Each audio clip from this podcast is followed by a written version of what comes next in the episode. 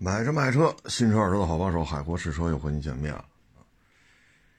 这个昨天吧，哎，前天也是跟人聊啊，就说这奥迪的销量有点跟不上。其实奥迪呢，中小型车还都可以啊，Q5L 啊，A6L 啊，啊 A4 啊，啊等等等等吧，这些小车。卖的还都行，过得去，啊，最起码还是第一梯队里的。但是为什么总量下来了？嗯，主要是奥迪的大车现在是不得一而愁，啊，现在你比如说大 SUV，Q7、Q8，去年 Q7、Q8 加一块一万多辆，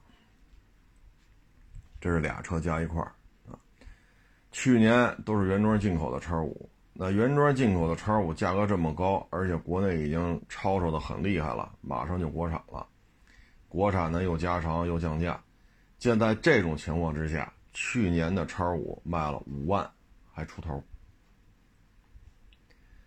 ，GLE 卖了四万大，啊，也就是说 GLE 加叉五去年这俩车过十万了，加一块而 Q 七加 Q 八一万多。你说这是不是差距？再一个，Q7、Q8 这是奥迪比较大的 SUV 的这么两款车，那你看宝马，咱说完叉五了，它有叉六吧，它有叉七吧，等于 Q7、Q8 是二打三，Q7、Q8 面对叉五、叉六、叉七。那同样，奔驰 GLE、GLS、GLS 迈巴赫。对吧？那这些车卖的也很好啊，尤其是 GLS 迈巴赫。你说你原价提车，那不可能啊！您不加点，你想提车？所以这个对于奥迪来讲，咱这销售量差距就很大了啊。Q7、Q8 加一块一万多，叉五、叉六、叉七，GLE、GLS、GLS 迈巴赫，这些车加起来。十好几万辆，啊，也就是说，这个销售量是奔驰加宝马刚才说这些车型的差不多十分之一，就是它的量差不多是人的十分之一，或者是九分之一，啊，这个量差距有点大，啊，有点大，你别说十分之一、九分之，你就是你就是人家的二分之一。你四分之一、五分之一，这是这事儿也不好办。唉，大车呀，利润高，尤其像 GLS、迈巴赫，随随便便给你加个几十万，也是不是？你是不是也得掏钱？对吗？这是不是利润？然后呢，你品牌形象，对吧？你现在马路上改款之后的奥迪 Q7，其实啊，比改款之前的还好看一点。但是中期改款之后的奥迪 Q7 马路上几乎见不到了，就是难看的，就是这一代 Q7 啊，早期版本都说难看，它马路上还能见。中期改款之后的奥迪 Q7，大家觉得还行，反而见不着了。啊，然后前日子官降七万，官降七万，店里再优惠几万，好家伙，这车都成这样了，卖得动吗？马路上的曝光率还没有这个现款叉 C 九零多呢，啊，所以它这车现在中期改款之后表现并不好，啊，你像叉五进口的，一年能卖五万多，你说这，对吧？你说销售量、客单价、单车利润，这都拉开了很大的差距了。一个 Q 七就只有。叉五的差不多三分之一，这就是根儿嘎的现状啊。说 SUV，咱再说这大车轿这个轿车啊，大车的范畴就是俩，一个 SUV，一个轿车。你看 A 八，这真的是没有存在感呀。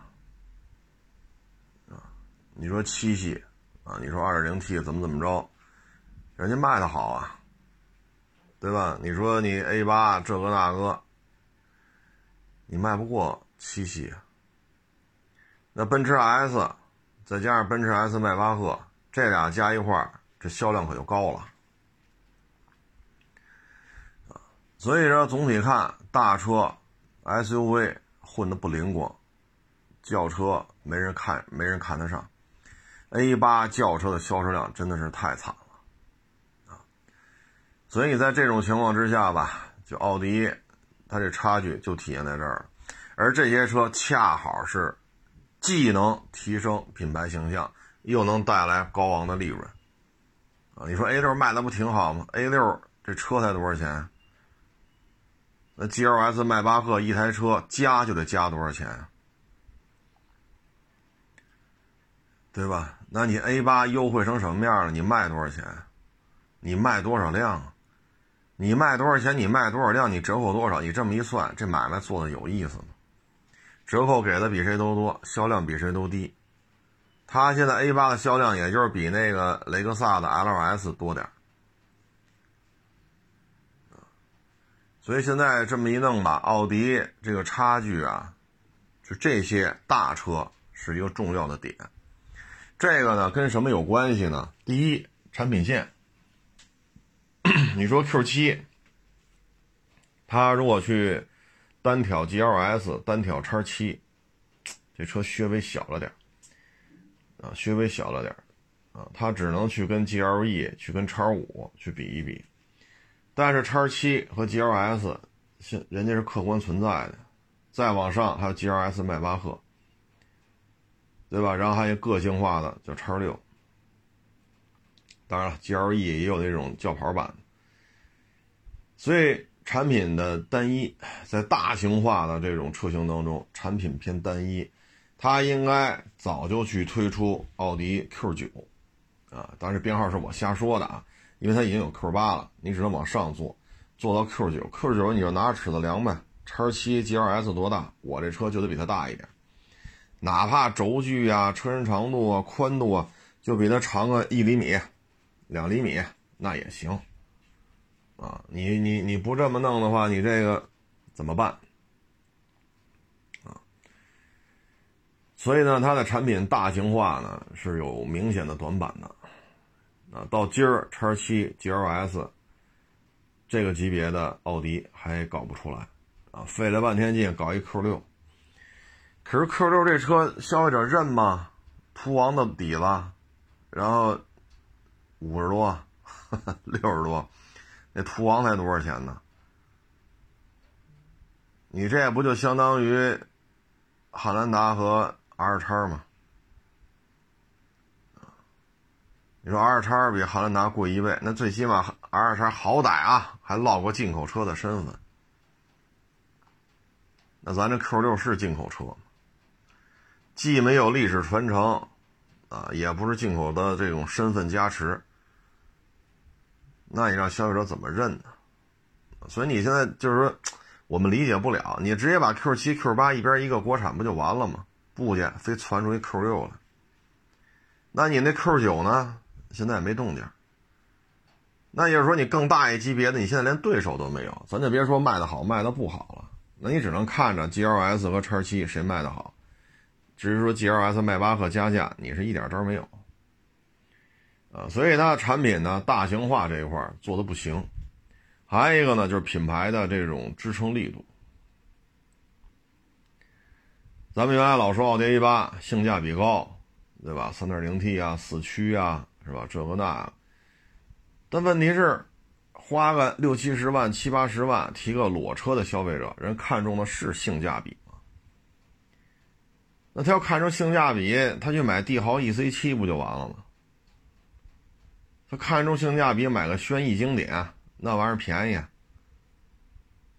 对吧？它比新轩逸还便宜，轩逸经典嘛，那更便宜，买那个不就完了吗？你费这劲干什么呀？对吧？你要说再交点面子，你买个宝马五，买个 A 六，这性价比不也可以吗？也挺有大个的，也差不多是五米长，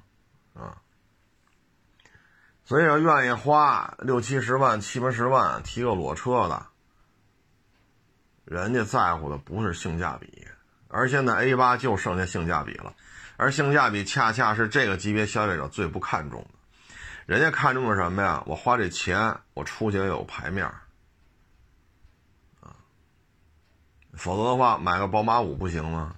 买个奔驰 E 不行吗？买个 A 四，买个 A 六，我何必要买这个呢？对吧？我要买个雷克萨斯 ES 混动的，那还六年免费保养呢。我买那个不就完了吗？持有成本更低，油耗也更低。所以说，现在当一款车它的卖点就剩下性价比了，那这个在 D 级轿车的圈子里。这注定就是个失败了，所以现在呢，它这个品牌支撑度撑不起来，这个呢也是客观事实的一个反馈。豪华车德系三杰，那奔驰历史肯定是最久嘛，啊，汽车发明者，这咱也没法跟他争去，咱也不能说汽车是咱发明的，这没招啊，啊，历史继承事实。那宝马呢，好歹历史有几十年了。啊，你看七系的历史怎么说也比奥迪 V 八的历史要强。奥迪 V 八这是一种尝试，然后才出的 A 八，啊，然后这么就这么很短的历史，啊，应该是上个世纪末，啊，V 八呢是八十年代国内八十年代末九十年代初国内有了，但批量非非常少。啊，只给 领导人用，然后才出的 A 八，所以 A 八这车在国内的历史传承比宝马七系还要短点儿。恰恰别说宝马七系了，整个品牌进入豪华车这圈子，就最近这几十年来看，奥迪的品牌含金量也是偏低的。所以现在到了大型化，不论是大轿子还是大越野车，奥迪都成色都差点。产品又缺点啊，产品呢也有缺，也有缺乏那种，怎么说有空白没有补上，所以现在造成就这种现状。那两个品牌都掉百分之二十三，掉百分之二十四，就是今年前六个月的销量下滑啊。但是呢，奥迪掉了百分之三十一。啊，小数点以后咱就不说了，咱就说这整数，一个二十三个点，一个二十四个点，一个三十一个点，下降幅度是不一样的。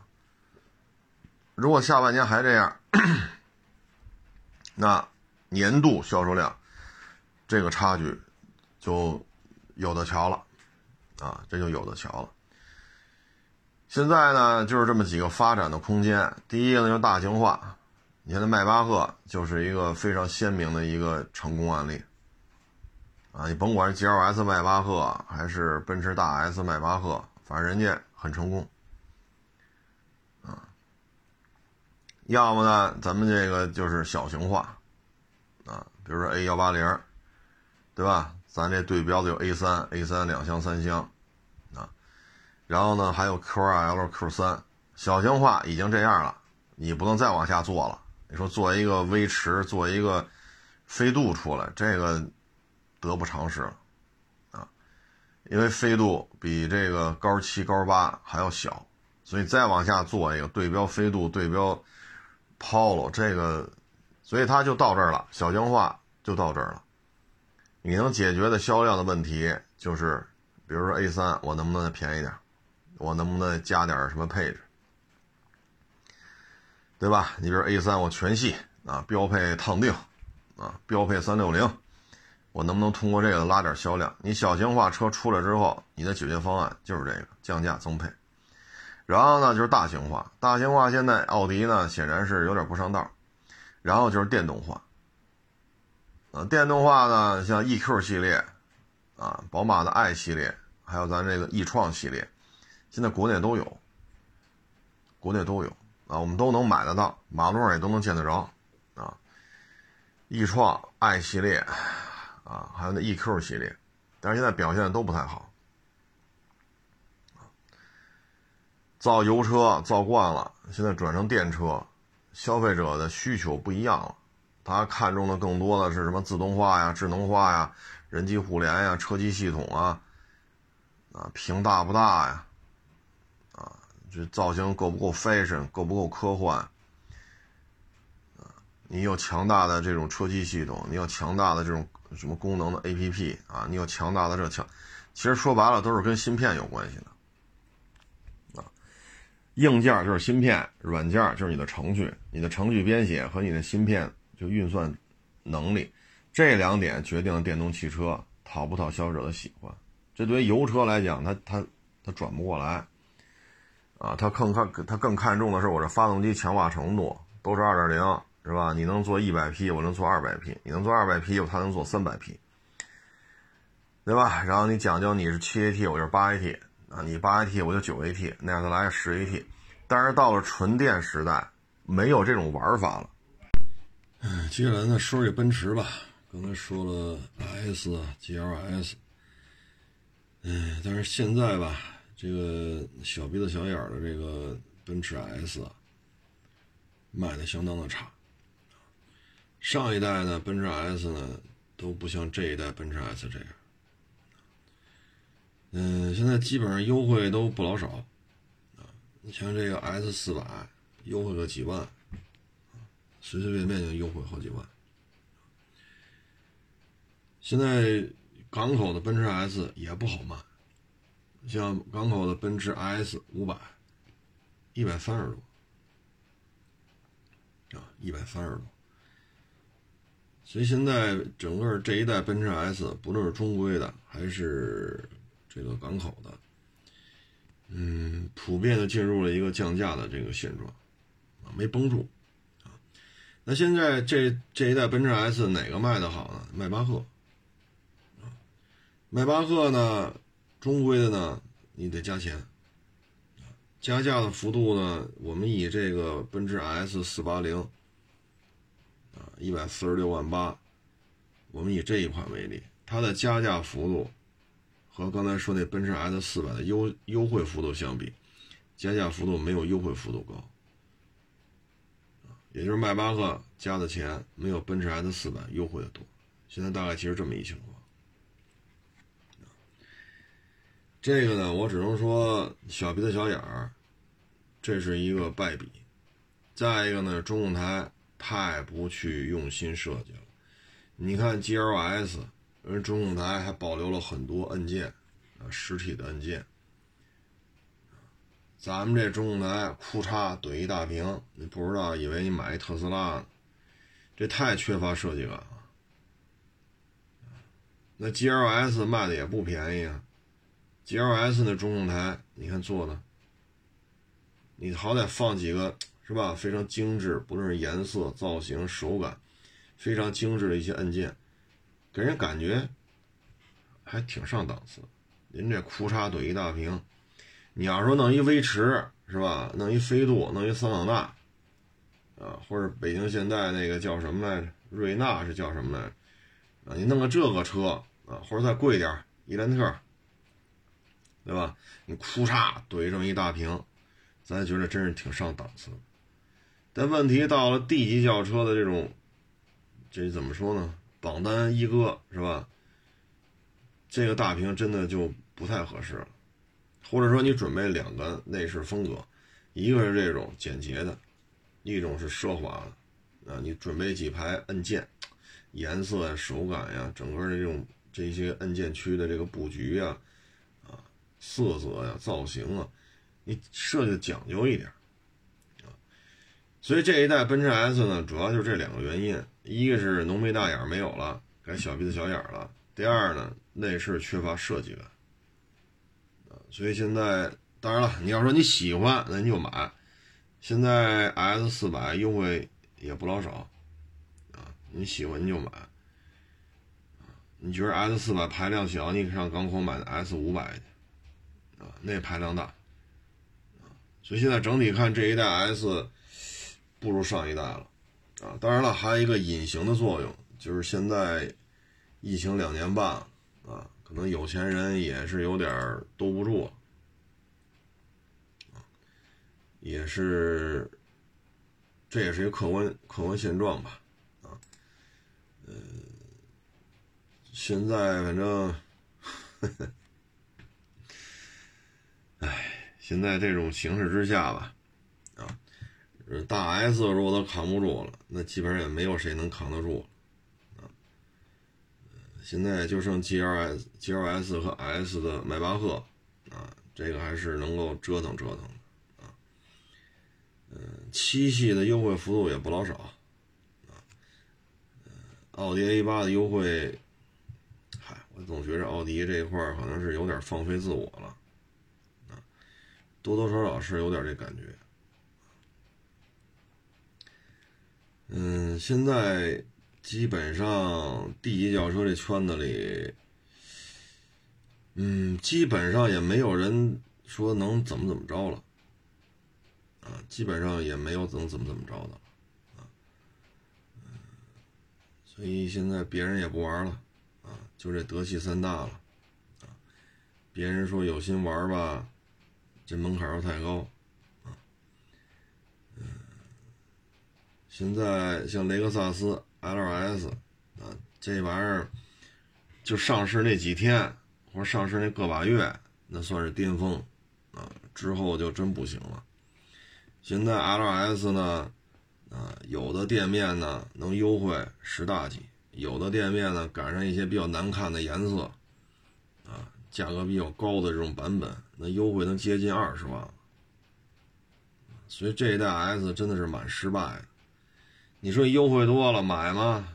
也卖不动，啊，造型过于的这种和 ES 过于的雷同，啊，行驶品质也一般，后排空间也没有想象的大。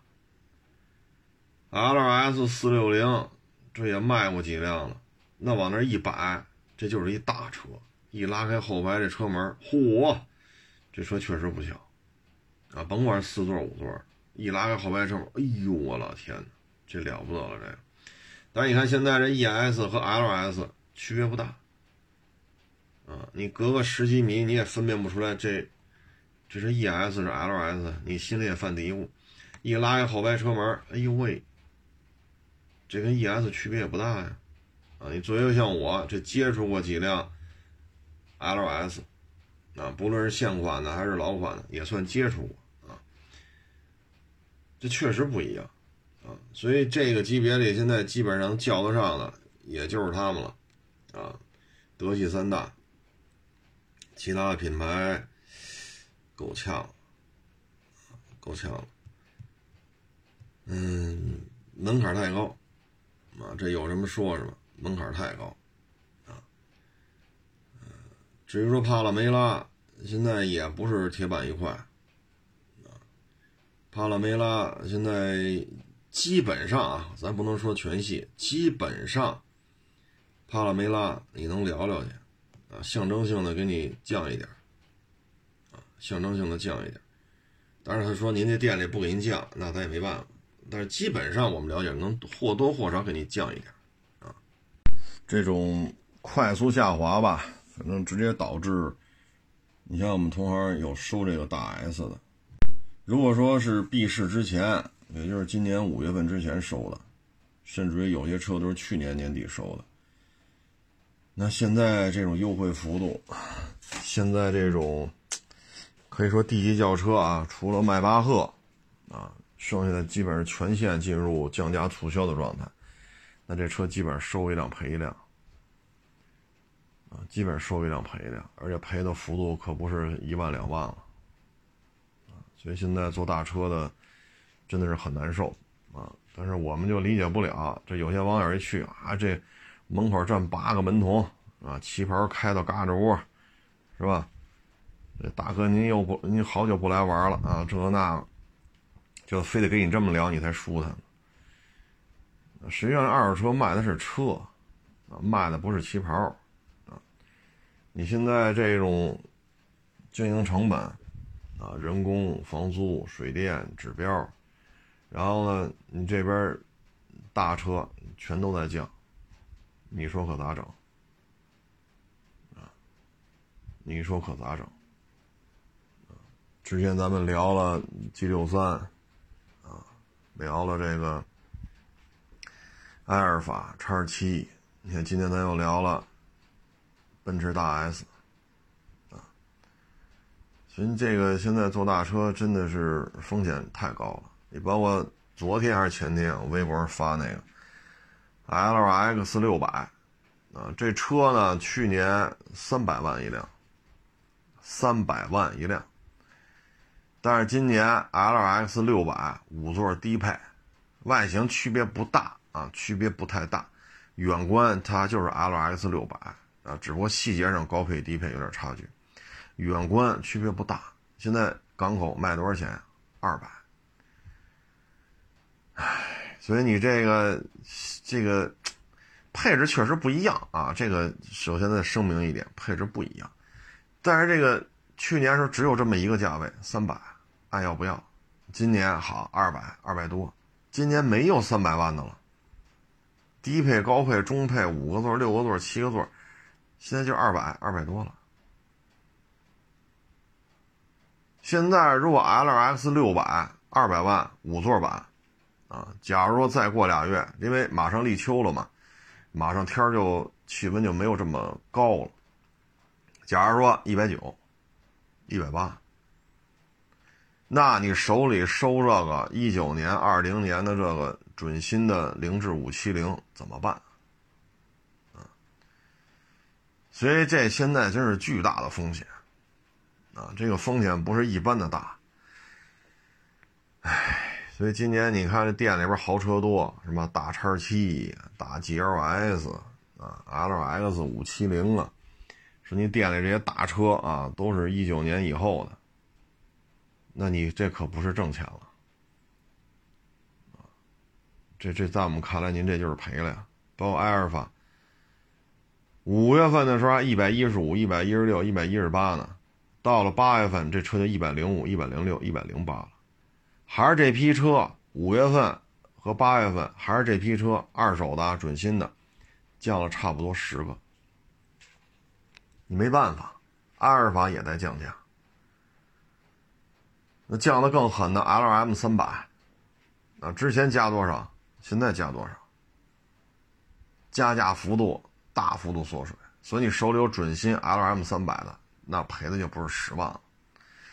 所以我也很好奇，就是你们去店里边看的，就是谁那旗袍开叉开的高，谁家有女主播，对吧？谁家店面，嚯，这一堆陆巡武器，嚯，这一堆凌志武器。这一堆叉七，那一堆 G L S，对吧？啊，这再摆个 G 六三，啊，这再来几个奔驰大 S，呵，气派！你看杆新杆新的啊，车龄都是两三年的，四年车龄在这都算大车龄了，呵，真好。你看着是是车的价位确实都挺高的，豪车展一样，实际上你得赔多少？就这些车，你一一辆一辆算吧，得赔多少？所以今年这个行情真是相当的严峻，啊，真是相当的严峻，唉，所以现在不好干，啊，相当不好干。主要是新车这种巨幅的波动，你像去年 L S 六百港里卖过呀，就这一个，就这一个配置啊，三百，别废话，就这价。人有那榜一大哥，人家刷全款买走了。现在低配五座二百，你说你这事儿弄的，你这就跟天悦似的。前二年疫情之前的事儿，好，原来都是十二缸的，现在哭嚓出了一八缸的，外观是没区别。当时手里有准新天悦十二缸的，全赔，几十万几十万的赔。所以你看着很，很这个很那个，真不真不是你看到的那样。当然了，你说就愿意看人裙子短，那你就看去，这绝对满足你。那肯定裙子一个比一个短，但实际上他卖的是车，卖的是裙子呀，啊，所以现在这个行业不是太理想，啊，不是太理想。唉，只能说是自求多福吧。啊这个现在就是能生存是最重要，啊，能生存是最重要。你像你这一奔驰大 S 是吧？说您去年年底收的，您要卖一百个，现在说你认赔八十五，有人要吗？我都认赔十五万了，有人没有，八十五没人来看车了，那你怎么办啊？因为现在新车低配就八十多了，S 四百，裸车啊就是八十多，那你怎么办？你去年的车七十多吧，你就照七十多卖吧，得。春节前这车喊一百零一，啊，九十大就卖。现在呢，你得照着七十五以下喊，才会有人来。那你说你说赔多少钱吧？二三十个，轻轻松松二三十个。说你玩的好赔二十个，玩的不好赔三十个，无所谓了。你说赔一万能卖出去？哎，他自己都从一百零一降到八十五了，他赔还。还还赔一万能卖出去？那赔一万那就是那都是好事了，那都得吃一顿了啊！所以现在这就是 这很难受啊！这是一个怎么说呢？很窘迫的现状啊，很窘迫的现状啊。至于说扎了钱干的，现在压力更大，因为你钱是扎来的。如果说是你借的，那牵扯一个结息的问题，你得给人结多少息啊？你这可不是买二手房那房贷，好是四个大是五个小啊，反正这房贷也就这样了。这个息可不止这个，高太多了，可不是高几个点的问题了。那如果说是投资啊，说你我你看我小视频拍的好。对吧？我这小视频经常能上上这个首页，我在咱省里边，咱们这个省，我这个有号召力。行了，你就负责吹啊，不是啊，你就负责拍，我们给你投两千个，你开个大店嘛，你别弄你这六个车位了，开给你投两千万，开个大店嘛。那人家是有回报的，一千万存银行，存个定期，一年不得结四十万的息啊？那给你投两千万。保守的说，银行得给八十个吧。然后这支行的行长、副行长，逢年过节是不是上家看你来？你这两千万别动啊，别动，给你买点什么螃蟹啊，买点红酒，是不是搁家看你来？对吧？那我现在给你了两千万，你一年结息，你得给我照着一百个往上结，要不然我存银行不就完了吗？那你这怎么弄？你这怎么弄？你再加上这房租，所以有些事儿吧，就是可能咱这样说话不招人爱听，但是我们觉得在这种形式之下，就是降低成本啊。你包括你像我们那儿卖那鲜榨果汁，十块钱一杯，好，旁边卖那个炒饼，八块钱一份那就以我们这些人，我们肯定盯着那八块钱一份的炒饼啊，我肯定不十块钱喝你这果汁啊。我八块钱炒饼，我能最起码能盯几个小时，我不饿呀。你说这一天出这么多汗，走这么多道身上都挂了那个盐碱了、白沫了，我能喝那果汁去吗？我肯定吃那八块钱那炒饼去，一份不够再来一份，是不是？我我肯定吃那个去。那你这你这买卖这这，你要是搁疫情之前是吧？摆个小谱啊，玩个小资。啊，弄个小贩儿，摆个要个小面，那行，咱就喝去，十块钱一杯，你一杯我一杯，是吧？再发个朋友圈啊，显得咱格调高雅，是不是？现在这形势，谁他妈摆这谱啊？十块钱炒面，十块钱的炒饼，啊，现在降到八块了，好家伙，我们就觉得挺高兴的，所以就是这么一情况吧。当然了，人家确实有做得好的，啊。人家扎了钱了，人家反正这买卖就是，人家总有能力强的，是不是？咱这水平低，接触的车少，啊，可能咱看到的都是五月份叉七九十多，七月份就八十多，那人家可能就在这过程当中，人家挣着钱了，咱不是挣不着吗？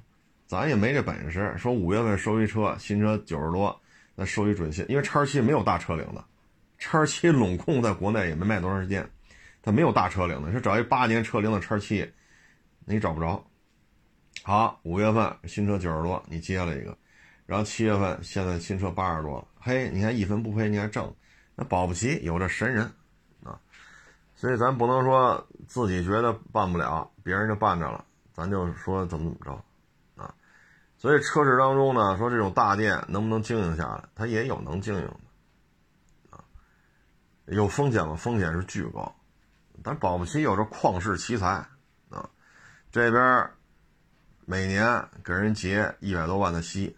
啊，这边房租涨了五六倍，因为几个车位到几十个车位，对吧？原来雇俩仨人，现在雇几十雇几十个人，那保不齐人家照样挣钱啊，是不是？所以说这东西就是各位自己看啊。因为最近老有网友跟我聊了，哎，说这家车你看能挣钱，那家车呢，他挣不挣钱跟您跟我都没关系。他赔钱也不会拉着您，拉着我去法院说做被告去，咱跟人家没关系，啊，就老有老网友来问了，啊，老有网友来问了。其实很多事情就很简单，说您干了也好几年了，您就六个车位，库嚓一下八十个车位了，那这之间肯定至少要八十个车位还是室内的，原来六个车位室外的，那你这之间你再看这车。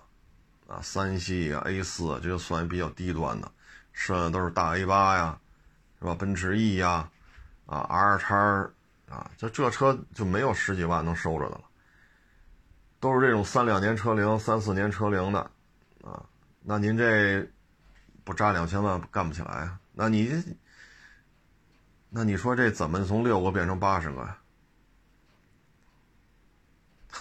很简单，掏钱嘛。那为什么这么多年他不掏钱？那不就是没钱吗？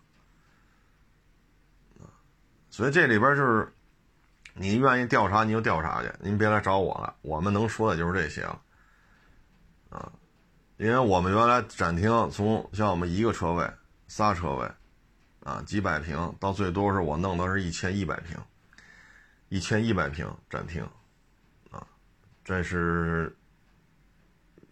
然后就现在差不多也是小几十个车位吧，现在差不多我这儿就这么大，啊，只不过车变少了，啊，但是这个车位数没有什么太大的变化，啊，当然了，这个一会儿地下一会儿楼上的这这个是来回调啊，因为这个各种各种因素嘛，啊，所以这个位置是来回调，但是现在车位还是小几十个，这车位数没有什么变化。啊所以，对于这个行业里边，这个起来了，那个下去了；这个起来了，下去了，那个一直那么大，现在抽抽，很常见。啊，就现在这种跌宕起伏的车市当中，这种这种情况很常见。啊，个人呢，就我而言，经验少，能力低，啊，水平也不高，文化程度也偏低，所以我这个，是吧？我这个没见过世面的主，我认为现在就应该低成本啊。像这种高端车型一定要避免了，不要再去接触了。这是我个人很不成熟的一些看法。但是有些车行的架在这儿了，对吧？一来来五六个股东，六七个股东，这投一千个，那投两千个，这投一千五，那投两千五，咔咔一投八九千万，你说话不算数了。你是法人，但你你可能只投了一千个人，都是一千多两千多，你有话语权吗？所以那该收收呗，收完了也无能为力。至于车怎么来的，你也没法管，因为股东太多，都比自己投的钱多，你好意思管吗？管不了。那怎么卖出去的，自己也管不了；怎么收来的也管不了。那最后这车行，反而法务肯定是挣钱了，啊，法务肯定是挣钱了。所以这是很多事情，做买卖做到一定程度，其实他就。也没有办法，啊，也也没有什么太好的办法。唉，有时候做大了难，你说把它抽出点从大到小更难。有时候你架在这儿下不去了，啊，下不去了。你说我这原来好几十台车，我现在觉得行情不对，我就压缩到几台车。你压缩不了，你没有话语权。你借的钱，人家那边怎么办？给你投资的股东风投怎么办？他有些事儿，他不像吹气球，我这费了半天劲，满头大汗把气球吹起来了，我不玩了，我一松手，这气球不就瘪了吗？但是这东西吹大了很难，把它放气儿更难，所以这就是现状啊。嗯，然后这两天看了一个案例啊，这就是得提醒各位了，一定得注意啊，一定得注意。唉，他是超市的这个收银员啊，每次扫码的时候呢，都让客户啊多扫几个，比如说你这个啊。买这一堆东西，啊，什么几瓶水呀，啊，来一块这个猪肉啊，啊，再来点什么锅巴呀，啊，那再来袋调料啊，啊，这再来几根这个黄瓜、西红柿啊，啊，哎，比如说八十六，啪，他一刷九十七，那你也没看呀，八十六九还差不多，这么多东西是不是？今儿八十六九十七，明儿。一百三十五，他收你一百四十八，哎，一天来十个八个，一天来十个八个。这事儿一旦要发现了，那这收银员就得进去了。这可不是说啊，你这你这八十六九十七十一块钱，这不够立案标准呀。单就十一块钱，这钱金额确实不大，你得分你这多少次了呀，对吗？你得分你多少次了呀？一天十个八个，一天十个八个，你这可属于多次了，侵占他人财物啊！您这调监控，一般超市至少至少七天，一般都是一个月。那把你过去三十天，这这东西总能看清楚吧？这是鸡蛋，那是萝卜，这是西红柿，那是一包的牛肉，这是一包的猪肉。这视频这是能看出来的。人后台调价签去，最后一算，这数不对啊！那这样抖机灵的肯定得进去了，啊，不能说因为我不就多算十一块钱吗？我看花眼了，这说这就没用了。你要是这一个月您就看花这一次，还能理解。您一天看花十次，天天这么看，每天十次八次，每天十次八次，您这可就不是看花眼了，啊。反过来还是这超市，说您上这超市买东西去，啊，尤其是一些自助的超市啊，自自助结账。您老把这价签给他做手脚啊！您还是买八十六块钱东西，但是您弄完这价签，您一刷，这就七十六了啊！然后你今儿少花十块，明儿少花九块，后儿好花少花十二块，每天你都少花个十块八块，这个也是要进去的。为什么呢？第一，这属于室内，室内；第二，多次。室内多次，所以您这肯定得管吃管住了，所以呢，就是大家生活都挺难，但别为这事儿把自己折进去。还有一个呢，现在疫情防控，很多小区说去门口快递都扔门口去，打电话自己来取了。很多物业呢可以会搭一个小架子，啊，小架子上面弄个什么，像那下雨嘛，弄一个那个，是弄个木板啊，弄个铁皮啊，反正给挡一下吧。最起码下雨把这些快快递给你给你淋湿了，哎，说你订份订份餐，比如说我啊，我就订了一八块钱的这个炒饼，嘿，人边上弄一个麻辣小龙虾，哎呦喂，还有饮料，哎呀，还有烧饼，呵，我就把那麻辣小龙虾递他家去了，把我那炒饼我就扔那儿，这事儿抓着了，哈哈，也得进去。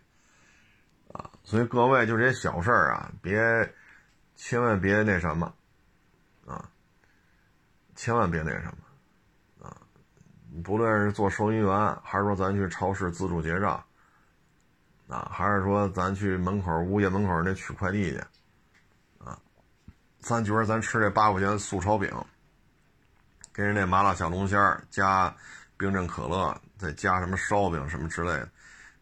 咱心里不平衡，直接给人拎走了。这要是警察上家找来，咱也得进去。你 这属于盗窃，这个盗窃行为啊！而且呢，这种行为通常不是一次。他只要这次，哎，你看我花八块钱，我吃一个麻辣小龙虾，带冰镇可乐，带烧饼，带这个带那，人那一份可能得二百块钱啊，一百多块钱，咱这八块值。好家伙，吃的恨不得第二天早上都不吃饭了，撑的都根儿嘎的，恨不得第二天中午都吃不下去。您是解了馋了，那您放心，只要他形成这种潜意识的这种心理活动，第二天下班他还上这看了，啊，他可能还是订了一份八块钱炒饼，他就心里开始盘算，哎呦，你看这一大披萨，嘿，这披萨百十来块钱，干脆拎家去。这披萨百十来块钱，怎么说也比这八块钱素炒饼好吃。你放心，你只要这么拿，他就上瘾。拿一次就有两次，拿两次就有三次。拿的次数一多，就都有报警的嘛。这一报警，那报警，派出所就来了。肯定有人吃习惯了呀，调监控吧，对吧？你订的什么呀？麻辣小龙虾，什么时候送来的呀？谁送的呀？这是警察是能查出来的啊。他几点？行，从这送的就这人是吧？小龙虾搁这儿了吧？从监控开始看吧，看谁把这小龙虾拿走了。你报的什么呀？你报那大披萨，百十来块钱，几点是谁送的？哪家店的？几点送的？这也是有据可查的。成了，从这个几分几秒，这就这就这小伙子是吧？大披萨搁这儿了吧？成了，开始看，这包就是披萨啊，到底谁拿的？这事儿他好解决呀，就看呗，看完了，行了，这人再找物业，这人是你们那儿谁住哪儿了？那警察一敲门，你也得走，你也得管吃管住，啊，所以别为这个为张披萨啊，或者说八十六块钱的东西，非得让人交九十七，或者八十六块钱东西咱非得交七十六，咱别为这个给自己找麻烦。这种事儿现在出的比较多的啊，就是刚才说这些案例，你说是恶性案件吧？真谈不上，啊，这真算不上什么恶性案件，他都。没有什么肢体接触，他也没有什么人伤啊，谁或者谁死了，他都谈不上。这涉案金额巨大，哎呀，你就弄一吨小一吨小龙虾了，他这金额也大不了哪儿去。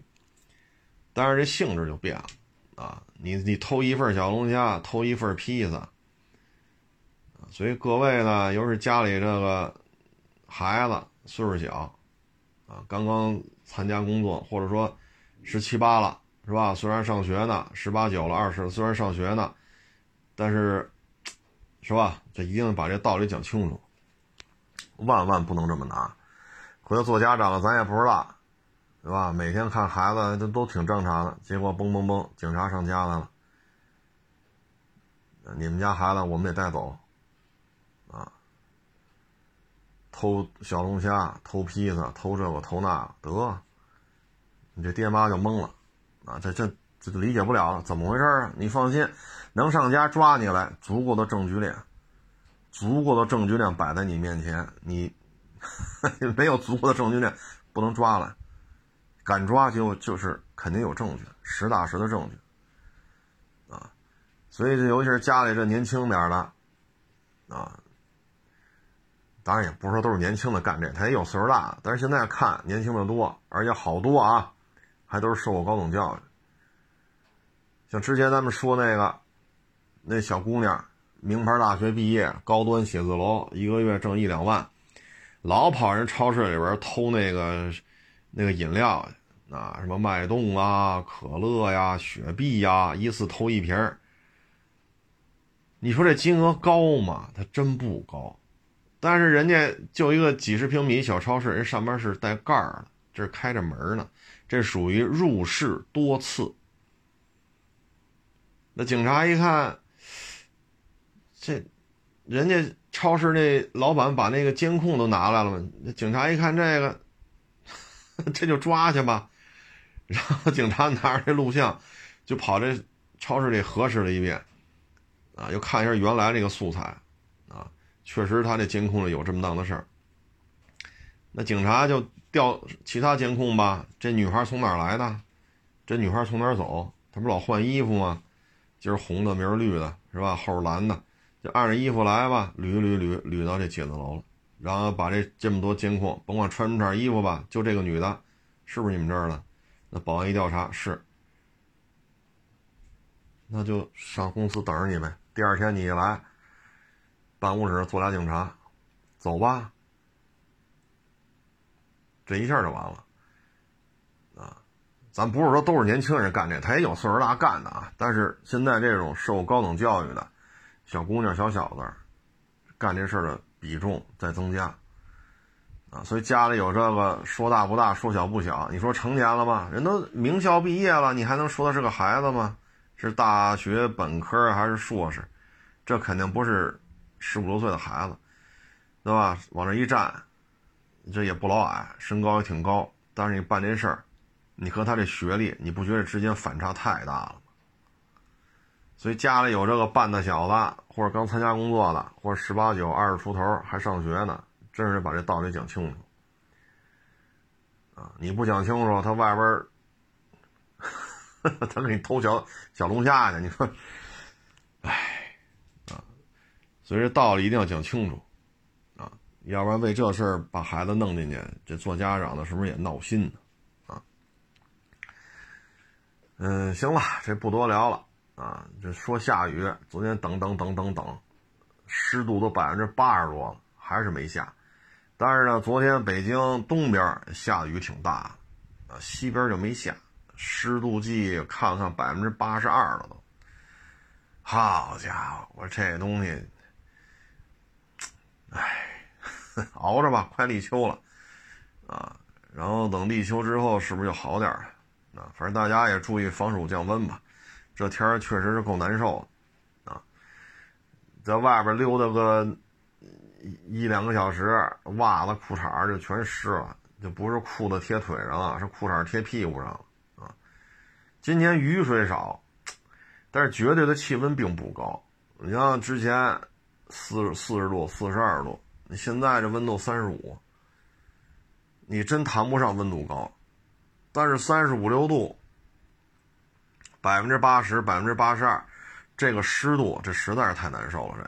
这啊，你哪怕在树荫底下站着，什么都不动，还有点风，你都觉着身上就湿透了啊。所以大家呢也是得注意这个防暑降温吧。啊，买卖都不好，行业也都不太景气。啊，更得想得开，自己得想得开啊，就保持一颗平常心，啊，知足常乐。你千万不能老去攀比去，你一去攀比，这很容易让自己变得特别的被动，啊，就特别的被动。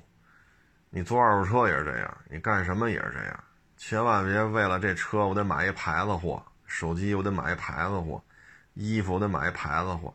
咱都二零二二年了，这疫情都两年半了，咱就别那么务虚了，咱们得务实，啊，不论你是吃喝穿用，还是买房子买车，一定得务实，啊，不能太去虚荣心作祟、攀比炫富。你看前两天，咱们说那北京西城那小伙子是吧？他结婚俩礼拜的媳妇儿。